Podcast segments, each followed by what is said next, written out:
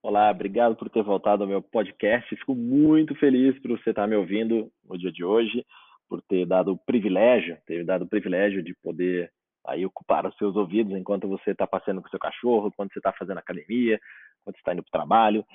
E fico muito feliz por isso. Obrigado mesmo por estar aqui.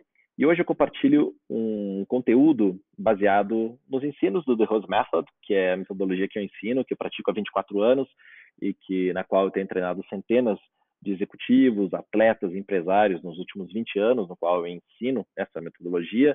Na escola, eh, a gente faz o ensino das aulas, faz o ensino físico, claro, mas também muitos alunos, eh, nós temos alunos online, que faz o treinamento online. Tenho alunos atualmente em Edimburgo, tenho, na, fica na Escócia, não sei se você, se você sabe, mas tem alunos também na cidade de São Paulo, de Brasília, tenho alunos, ah, tem alunos por mundo todo, tem dois alunos que estavam no Líbano, já tive alunos nos Estados Unidos, já tive alunos na Argentina, em Genebra, na Suíça, Portugal, na França, ou seja, vários cantos do mundo já puderam fazer esse treinamento. E eu compartilho, então, hoje, um pouco desses conhecimentos do The Rose Method e também um estudo de um neurocientista chamado Dr. Alan Watkins. Ele fez um TED um tempo atrás, não sei exatamente quando, mas que ele fala de aspectos mais fisiológicos, mais lá profundos e como a respiração pode mudar o resultado daquilo que você alcança no seu dia a dia. Então, vai lá, curta esse episódio e nos vemos. Uma das coisas que mais me chama a atenção é, nas realizações humanas, seja no mundo dos negócios ou no mundo dos esportes, é como algumas pessoas conseguem obter alguns resultados constantes, de maneira constante, ou seja, sempre, enquanto outras, em alguns momentos, são brilhantes, muito boas, mas em alguns momentos elas perdem esse brilhantismo. Até então, considerava-se um verdadeiro mistério o fato de sermos brilhantes em alguns momentos e, justamente, nos momentos decisivos, perdermos esse brilhantismo. Na realidade, não reside mistério nenhum nesse tipo de desempenho. E eu vou lhe contar o porquê e também alguns segredos no artigo de hoje. Um deles é que esses maus resultados estão ligados a como seu sistema fisiológico funciona. Existe um modelo que explica como você ou qualquer pessoa pode perder performance no momento decisivo e o que você precisa fazer para manter essa performance no mais alto nível todo dia, todos os dias da sua vida. Quando a gente tem um objetivo, é, nós vamos lá com aquela intenção de alcançar esse objetivo, com foco na melhoria, com foco nos resultados, e não importa qual o tipo de resultado, seja ele no mundo dos negócios ou no mundo dos esportes. Agora, a grande pergunta é: o que fará com que você melhore a sua performance? Em primeiro lugar, de maneira a mudar o resultado, você deve se concentrar no seu comportamento. Isso é o que a maioria das modalidades de treinamento fazem, né? Falam para você focar no resultado e aí mudar os seus comportamentos para alcançar aquele resultado que você quer. De modo a conseguir um resultado, você precisa fazer coisas diferentes, resultados diferentes, ações diferentes. Uh, muitas modalidades de treinamento, de maneira de performance, estão focadas somente nessa parte, naquilo que você faz, naquilo que você, como você se comporta faça aquilo que você precisa melhorar e muitas vezes você consegue alguma melhoria, mas não consegue manter né, essa melhoria junto com essa estratégia. Ela só funciona se você tiver alguém ali que está te cobrando do seu lado, lembrando e te lembrando desse comportamento que você precisa alcançar, que você quer mudar. Como já deve ter percebido na sua própria vida, inclusive, essa estratégia não é suficiente. E também eu tenho certeza absoluta que tudo que você precisa fazer para você sabe tudo que precisa fazer para alcançar os resultados que deseja mas muitas vezes fica ali com preguiça, acaba não fazendo, não age naquela intensidade, no nível que precisa para realmente alcançar os objetivos que você quer. Os resultados desejados e os comportamentos desejados são a parte visível de todo o processo de alcance de um objetivo, mas também a gente precisa entender o que acontece abaixo da superfície, ah, naquele, naqueles pontos que não são visíveis. Aquilo que está acontecendo internamente, o porquê você faz o que você faz, por que as pessoas fazem o que elas fazem. Se você realmente quer mudar um, a sua performance, você deve olhar para aquilo que está na parte de dentro. Primeiramente, o que determina os nossos comportamentos são os pensamentos. O que você pensa determina aquilo que você faz, como você se comporta. Se você pensa de maneira positiva, vai ter comportamentos positivos. Se eu for treinar um atleta ou um empresário e ele achar que eu sou um idiota, por exemplo, o treinamento realmente não vai funcionar. Se a pessoa não confiar em mim, não vai funcionar, né? Ele não vai seguir as orientações que eu estou dando. Mas mesmo que a pessoa ache que eu estou certo, que eu estou orientando de maneira certa, e que confia naquilo que eu estou orientando, na metodologia que eu estou aplicando, isso também não é suficiente para que ela alcance os resultados que deseja. Aquilo que pensamos é altamente influenciado por, por como nós nos sentimos. Os sentimentos influenciam os pensamentos. Na realidade, o sentimento influencia o pensamento e o pensamento influencia o sentimento. Eles ficam se retroalimentando um ao outro como se fosse um grande loop. Mas o fator dominante é o sentimento. Se você quiser mudar aquilo que você faz, precisa mudar o que você pensa. E se você quiser mudar o que você pensa, precisa mudar o seu sentimento. Você, eh, se você se sente ansioso, não adianta eu lhe falar, olha, fica tranquilo, não se preocupe. Aliás, em muitos casos, se você ouvir que não deve se preocupar com algo, é aí que você deve, se, você deve começar a se preocupar, né? Aí que as pessoas ficam preocupadas de verdade. Mas mesmo mudando o sentimento, ainda não é suficiente para que você se torne uma pessoa brilhante todos os dias existe algo ainda mais fundamental que está influenciando o seu sentimento, que são suas emoções mais primitivas. Você pode mudar as suas emoções de modo a mudar como você se sente e de, eh, de modo a mudar o que pensa, para enfim mudar o seu comportamento. Mas mudar as suas emoções ainda também não é o suficiente, não é só isso. Existe algo ainda mais profundo, mais abaixo das suas emoções, que você deve prestar atenção. Está no porão do funcionamento do todo o sistema biológico, que é a sua, a sua fisiologia. E a diferença entre alguém que constantemente consegue entregar bons resultados e os demais que não conseguem está na capacidade de olhar e agir nesses aspectos mais profundos do nosso funcionamento. Se você focar apenas no treinamento intensivo das suas habilidades, tanto nos negócios quanto nos esportes, e ficar apenas trabalhando com pensamentos positivos, isso não será suficiente para obter ótimos resultados. Existem três níveis que ainda não foram trabalhados com essa, com, com essa estratégia, que é o seu sentimento, as suas emoções e a sua fisiologia.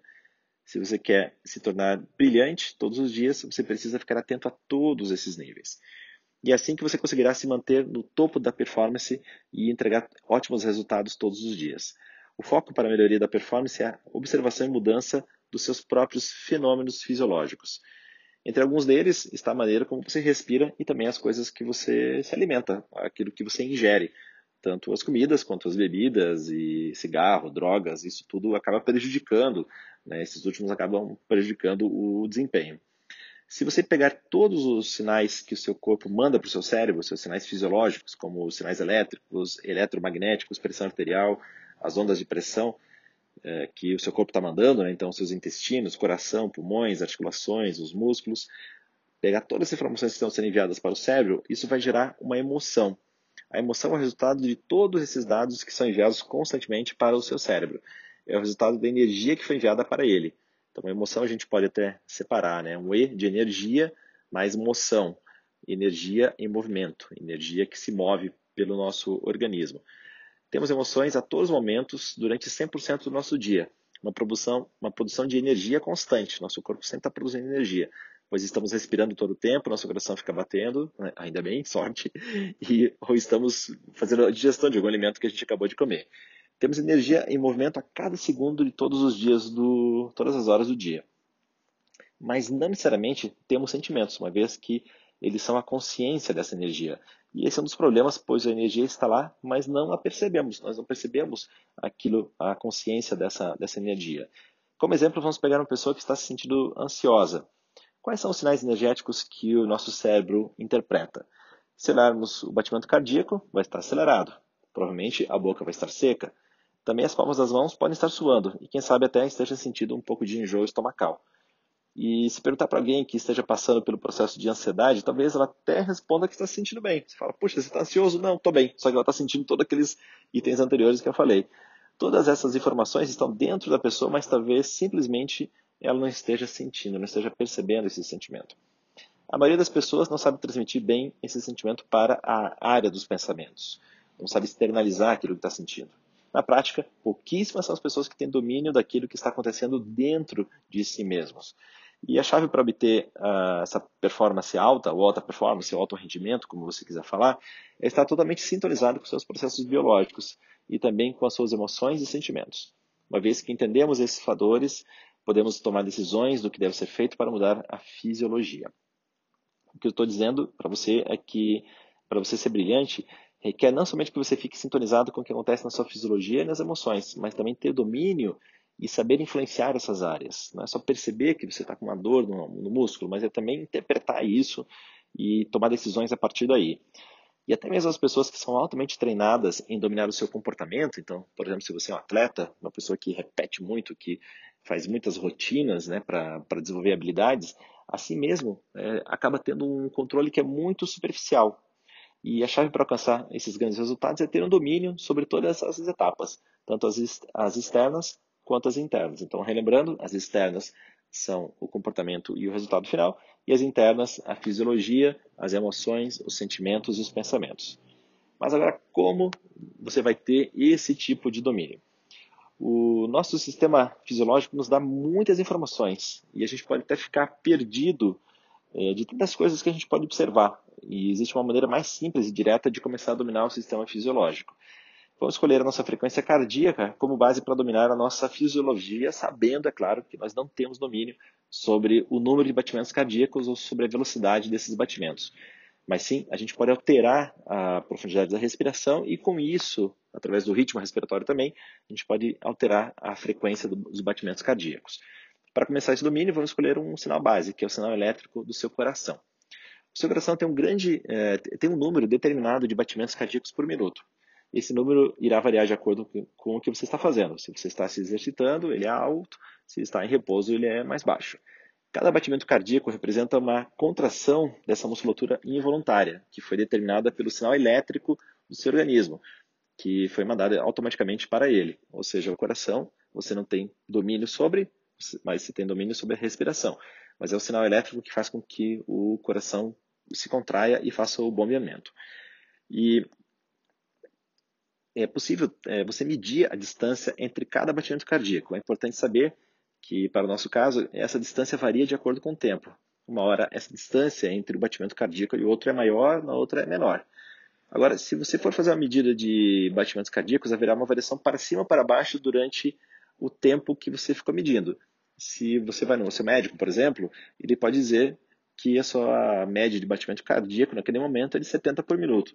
Mas às vezes era 71, mas era, era 69, ou seja, tem, tem, tem uma variação ali dos batimentos, né? não, é, não é sempre o mesmo, é uma média. É como se pegássemos um exemplo de uma peça musical e disséssemos que a média de uma peça musical é somente a nota só.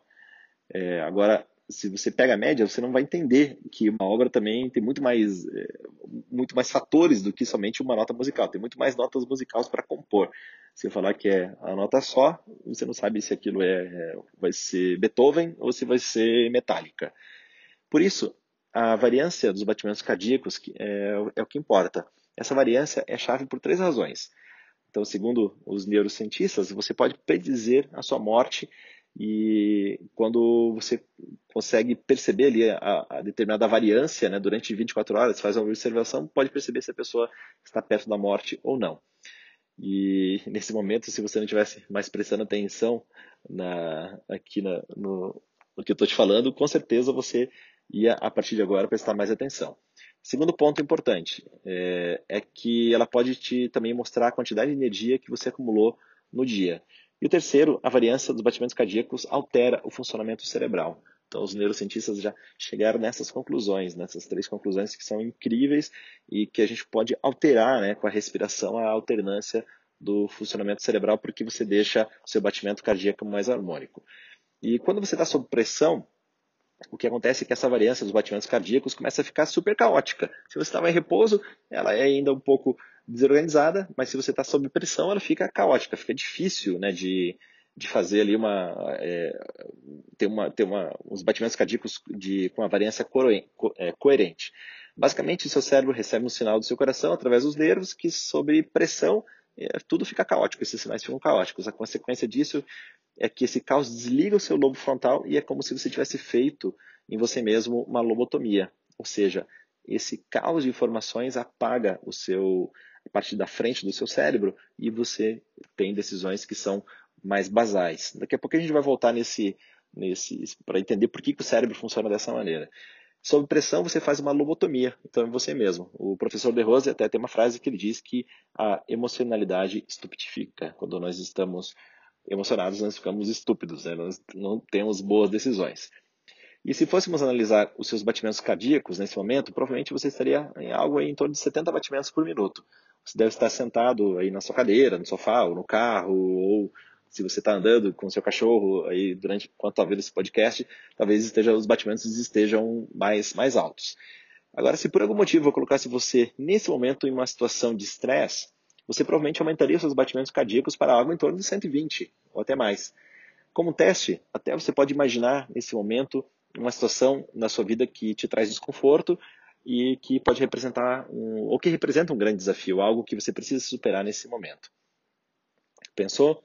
Fica ali alguns instantes, você vai perceber até que o coração fica mais acelerado, vai dar uma palpitação maior. Mas o mais incrível é que se você fosse colocado nesse exato momento, nesse exato momento, frente a um desafio dentro da sua carreira ou no esporte que você pratica, com a intenção de ir além, de se superar, você também aumentaria sua frequência cardíaca e essa variância entre os batimentos cardíacos também ficaria caótica. Ou seja, não é só pensar ou estar numa situação desconfortável, mesmo quando você quer enfrentar um desafio que você acredita que é positivo para você, aquilo também vai deixar a variância dos batimentos cardíacos caótica. Quando estamos sob pressão, naturalmente nós temos esse tipo de sinal. É, nós damos, né, enviamos esse tipo de sinal para o coração e ele altera completamente a frequência cardíaca, quer você queira ou não. Nesse exato momento, acontece uma inibição do córtex e, ou chamado desligamento do lóbulo frontal, aquela lobotomia, lobotomia que eu falei anteriormente. Isso acontece com todas as pessoas quando estão sob pressão. Nosso cérebro foi construído dessa maneira. Por isso, é importante ter domínio do sistema fisiológico e, assim, trocar de um sinal elétrico caótico para um sinal elétrico coerente, mais harmônico. A coisa mais importante que você pode fazer para sustentar o funcionamento cerebral e não gerar essa lobotomia quando estiver sob pressão é a habilidade de gerar um sinal elétrico coerente para o seu coração. Uma variância, mas é uma variância estável, ao contrário de uma variação, de uma variância que flutua amplamente em torno de um número médio de batimentos cardíacos. Essa é a chave para você se tornar brilhante todos os dias, para você realmente se tornar um grande vencedor e ter muita constância na produção e entrega de resultados. O cérebro está constantemente recebendo informações de todos os sistemas orgânicos, mas particularmente do coração, através do nervo vago ou nervo vagal, o que sob pressão manda sinais erráticos ao, seu cérebro e começa uh, e gera aquela lobotomia que eu falei antes. Quando o cérebro está inibido, isso também inibe a sua capacidade de percepção consciente e você não percebe que isso aconteceu. Você não nota que você ficou ali estúpido, vamos dizer assim. Na sua cabeça, você pode ter feito uma reunião importante, por exemplo, e acha que foi muito bem, só que você estava nervoso e falando um monte de bobagens, e você sai da reunião achando, nossa, foi muito boa a reunião. Mas se algum amigo tivesse te observando, falar, nossa, cara, como você falou bobagem, né? Você, é, provavelmente o seu cérebro deu aquele shutdown e você nem percebe que foi mal naquela reunião, você acha que até foi bem. Isso demonstra é, muitas coisas que você deve ter passado na sua vida, ou até algum colega, amigo tenha te relatado, alguns exemplos né, que a gente vê na internet, né? por exemplo, uma pessoa que vai fazer o seu discurso e dá aquele branco, né? ela esquece o que ia falar, as pessoas que vão mal numa prova, num exame, numa avaliação, ou algum atleta que no momento decisivo acaba entregando os pontos, não, não vai ali para se tornar o campeão ou vencedor daquela, daquela prova. Isso acontece porque nosso sistema biológico foi projetado dessa maneira, já falei isso antes. Agora, a grande pergunta é: por que, que nós funcionamos dessa maneira? Você tem ideia? A resposta é muito simples: sobrevivência. Existem vantagens evolutivas que justificam o funcionamento do nosso cérebro dessa maneira. E isso remonta a mais de 200 mil anos. Lá nos inícios, não sei exatamente se o, a nossa espécie, a espécie sapiens, começou há 200 mil anos. Enfim, é, sabe, você sabe que a espécie sapiens, nós mesmos que nos auto-intitulamos. Né? Não teve uma reunião de todas as espécies e falou assim: olha, isso aqui são os sapiens. Né? Não, nós nos auto-intitulamos, nos auto-intitulamos sapiens. Fecha parênteses. Então, imagine que você estivesse caminhando lá há 200 mil anos atrás, nas savanas africanas, e de repente aparece um leão e olha: nossa, que demais, ali está meu almoço, tem um ser humano, eu vou almoçar porque esse cara não corre muito. Aí nesse momento você não precisa ser muito inteligente para tomar uma decisão. Ou você tem que tomar uma, uma, decisão muito simples. Ou você luta, dá algum jeito de lutar, ou fugir, se esconder. Você não fica analisando se o leão é grande, é pequeno, se a pelagem é, é, clara, escura, se é um, um, leão mais velho, um leão mais novo. Não, você vê um leão, você, cara, ou vai lutar ou vai fugir.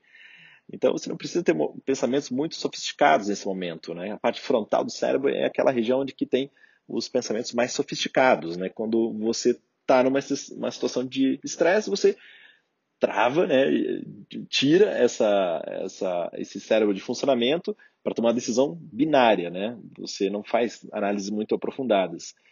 É, se você ficar pensando muito naquele momento, na cor do leão, no tamanho do leão, você pode ir morrer. Né? Só que, o que acontece? Nós estamos aqui 200 mil anos depois, é, nós temos o mesmo sistema biológico. Você provavelmente mora numa cidade, grande ou menor, não importa, mas você não tem a eminência desse leão te seguindo todos os dias. E é como se a gente tivesse um software de 200 mil anos e nós nunca tivéssemos feito o upgrade desse, desse software. Então imagina, você está agindo assim no seu dia a dia.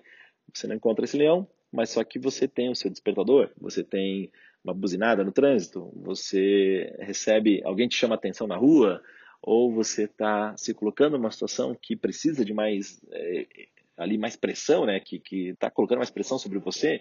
Você tem uma prova, você N situações, você está andando na rua, está preocupado se alguém vai te roubar, tudo isso são sinais que você está mandando a todo momento para o seu organismo. E até você ter conhecimento preciso de como evitar esse apagão de boas decisões, quando você vai aprender a não desligar o seu cérebro ali, o seu neocórtex, o seu, o seu lobo frontal, você terá alguns dias muito brilhantes e outros dias nem tanto, se você não tiver conhecimento disso. Né? Você ficará à mercê disso. Pode ser que tenha um dia que você vai ter um desempenho muito bom, outro dia nem tanto. A habilidade de ter uma grande ideia, de tomar uma grande decisão, de fazer um arremesso correto, seja nos, nos esportes, ou, por exemplo, eu treino muitos atletas que é, são pilotos, então o cara tem que dar uma volta completa, é uma volta perfeita de classificação. Então, se está sob pressão, é provável que em algum momento não tenha ali uma melhor decisão, porque tem que aprender a desligar, é, tem que aprender a manter ligado o seu lobo, lobo frontal. frontal. É, você, é, você já passou, por exemplo, outro exemplo aqui, né? Tô, me lembrei agora. Você já passou por uma situação que você queria muito fazer xixi, até mesmo que você quisesse fazer o número 2, e aí você fica até surdo, você está tão apurado que você já não ouve. Tem uma pessoa falando com você, você não ouve. Você vê a pessoa movendo a boca e acaba que você não ouve o que essa pessoa tem para te dizer. E muitas vezes até você consegue, você, você começa a suar frio, né? tão apertado que você está. E a sua consciência foi totalmente apagada. Esse, esses dias aconteceu isso comigo. Eu estava uh, me despedindo de um aluno, nossa, eu queria muito ir no banheiro. E, eu, e o aluno ali estava conversando, falando, nossa, eu já não conseguia mais concatenar coisa, coisa com coisa a, minha, as minhas necessidades biológicas naquele momento impediram de eu ter uma conversa melhor com aquele aluno. Ainda bem que ele foi embora cedo, porque senão eu ia fazer nas calças. E nós acreditamos que apenas pensamos por pensar, né? A gente pensa por pensar, mas não, mas a gente tem uma percepção de que tem muito mais coisa envolvida na criação dos nossos pensamentos. Não é só o pensar pelo pensar. Por exemplo, você tem pensamentos diferentes quando você está triste e quando está feliz. E muito do que você pensa depende fortemente dos aspectos biológicos e fisiológicos.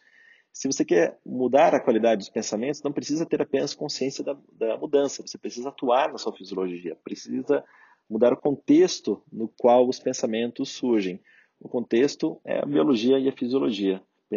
Pensar, no contexto emocional no qual os pensamentos surgem você muda do contexto, você muda seu contexto biológico e o contexto das emoções. Você consegue também mudar a qualidade do pensamento e o próprio pensamento em si. Essa é a fonte, esse é o segredo.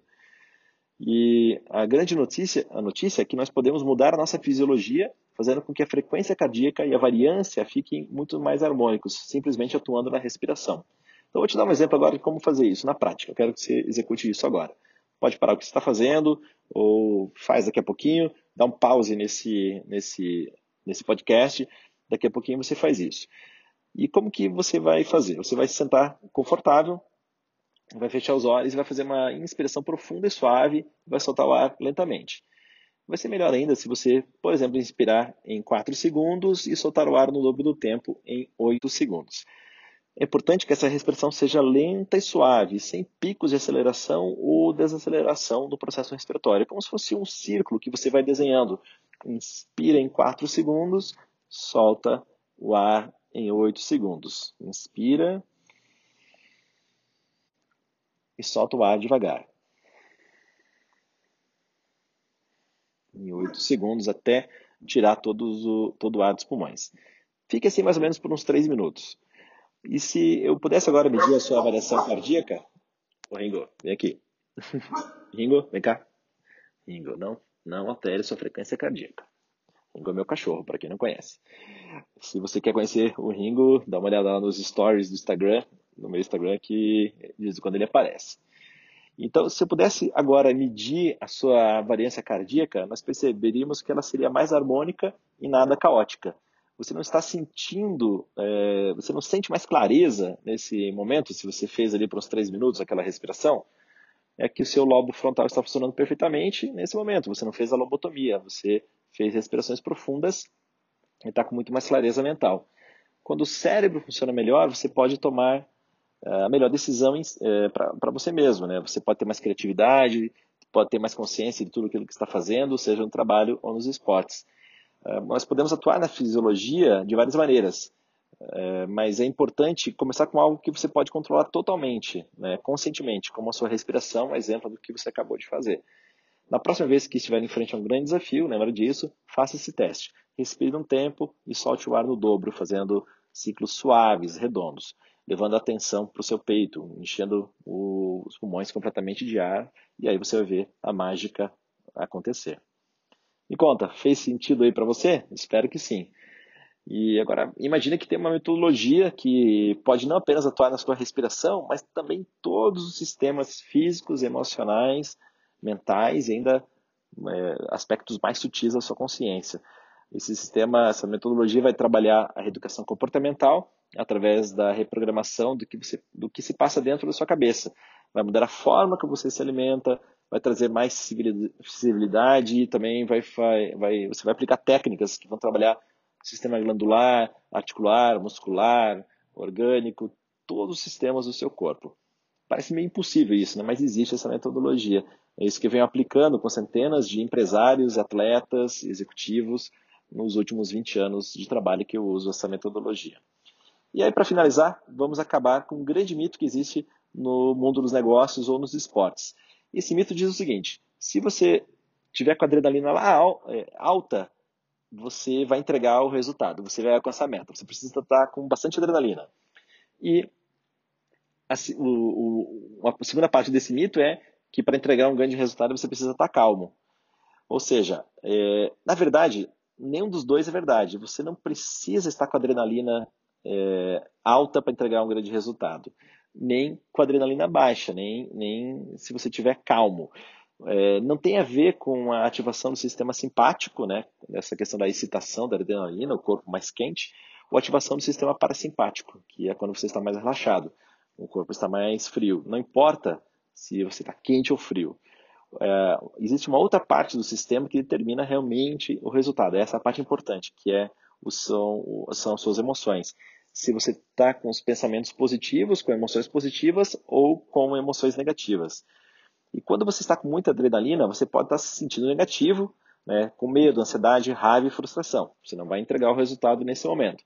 Ou você está, é, você está com muita adrenalina e se sente positivo, está com empolgação, está determinado, focado, com vontade de alcançar resultado aí assim, com esse nível de adrenalina e com esse sentimento positivo, esses sentimentos positivos, você vai alcançar o resultado que você quer. Quando você está negativo, a variância de batimentos cardíacos é alta. Por exemplo, 120 batimentos por minuto, mas ela é meio caótica.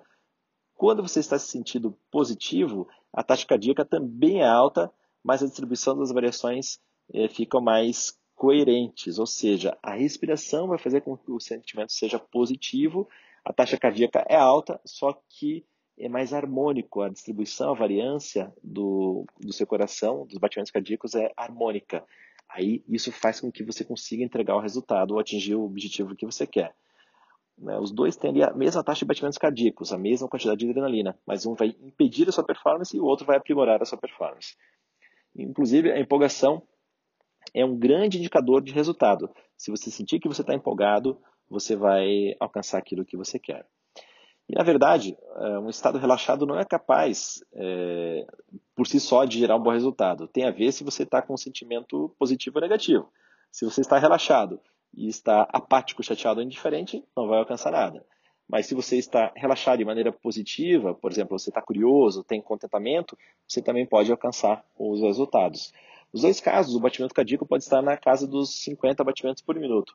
No primeiro, ele é errático, quando você está negativo, e quando ele é positivo, sentimentos positivos, ele é harmônico. Importante, não importa se o seu batimento cardíaco está na faixa de 50 batimentos por minuto ou de 120, o que importa é que você se sinta positivo. Esse é o segredo. O grande desafio é sentir-se positivo. É esse chamado estado de flow que muitas pessoas usam.